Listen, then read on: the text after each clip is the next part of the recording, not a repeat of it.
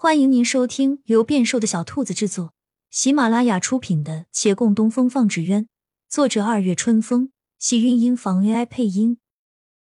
欢迎订阅，期待你的点评。第三百二十六集，在此之前，他们自己大抵也想不到，心中规则也是可以因人而改变的。他们认同月兰，百姓们也认同。陈华渊再来做可怜状，没人买账了。他不缺那已捐赠出去的钱财，收回来时面上冷的难看，同时也疑惑：如果金银买不了人心，那还有什么可以打动他人呢？真情，在他看来是最廉价的东西。他恼羞成怒，却不能公然溢于言表。月兰来找他，要把聘礼折合成钱财还他，他一番蓄谋全都白费。自然气急败坏，不肯要银两，也断断不要其他替代之物。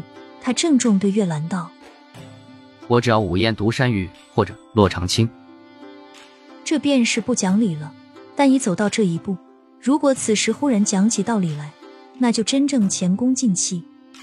他钻了个空子，只要原物，倒也无可厚非。他笃定那玉佩他们拿不出来，依旧胜券在握。月兰当即青了脸。强忍着想要打他的心思，回到长青斋，正巧听顾掌柜在这儿问孟寻去哪儿了。他深吸口气，也只好再静下心来等一等孟寻的消息。隆冬腊月，京师落了大雪。孟寻坐在陆侍郎府邸，端热茶暖着手，看陆凌披上裘衣，掀开堂门的帘子，风夹着雪花打转飘进来。陆凌眉头皱了皱。今天路大概不好走。而后回头对桌边的人道：“你乱说什么？什么玉佩？那不是王锦玉的吗？跟小峰有何关系？我什么都不知道。你来的不是时候，我马上要上朝了。”孟寻放下杯子，知不知道你心里清楚？你瞒着师傅和大师哥也就算了，何必来瞒我？我了解的事情，若是想说出去，你以为你现在还能安稳着呢？我告诉你，我没时间等。你不拿出来，师傅要嫁给陈华渊了，这是他一生的事。你好好想想。他的脚步顿住，沉寂须臾，道：“等我回来再说。”再迈步走出屋子，冷风霎时迎面袭来。他裹紧衣领，下人递过来一个手炉，他揣在怀里，低头的时候微怔了片刻。这一去。就是一整天，孟寻坐立不安。人家有公事，他催促不得，也打扰不得。待到天色渐暗，一小厮来告诉他，雪太大，路上难走的很。大人说等雪停了再回来。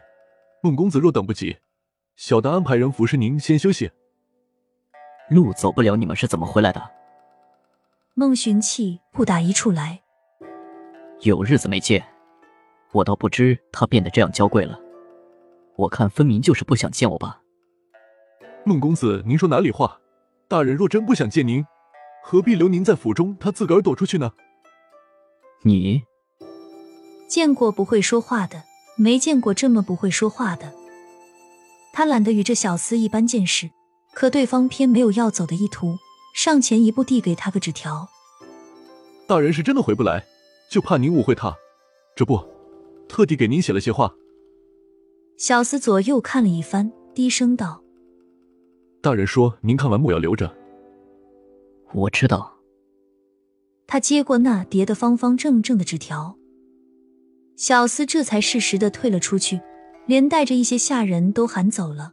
屋内突然寂静的，叫人不大习惯。事实上，陆凌这整个府邸都十分寂寥，大家在一起打打闹闹着长大。不知陆凌是怎样适应了如今这冷清的生活。纸条上的内容的确不能叫外人知晓，但对孟寻来说并不是什么秘密。他又不是不知道小峰在这里待过几年。至于小峰如何会死，他亦心知肚明。陆凌的字迹还是十分俊逸，曾经叫他很是羡慕。他无端想起借他的笔记去算的那一卦，他已不在乎那预言。师傅说过，永远不会叫他离开。他不会孤独终老，一生也无所求，只消平平淡淡就好。到如今，他已不能够分辨这预言究竟算不算验证在他这儿。陆灵在那指尖上写：“他承认玉佩在他这里。他早就知道小峰才是师傅的弟弟，也说师傅的确不能嫁到陈家。他愿意拿出来。”孟寻看罢，将纸条放在灯上，燃成了灰烬。起伏不定的心放了下来，满腔的怨气和怒火就这样轻易消散了，连带着对他之前所作所为都不想再抱怨。他甚至还担忧：二师哥把玉佩拿出来，会不会那些事情就包不住了？他会被惩罚吗？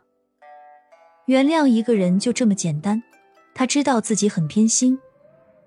雪下的更大，行在路上的人满襟都覆了白，伞也遮不住。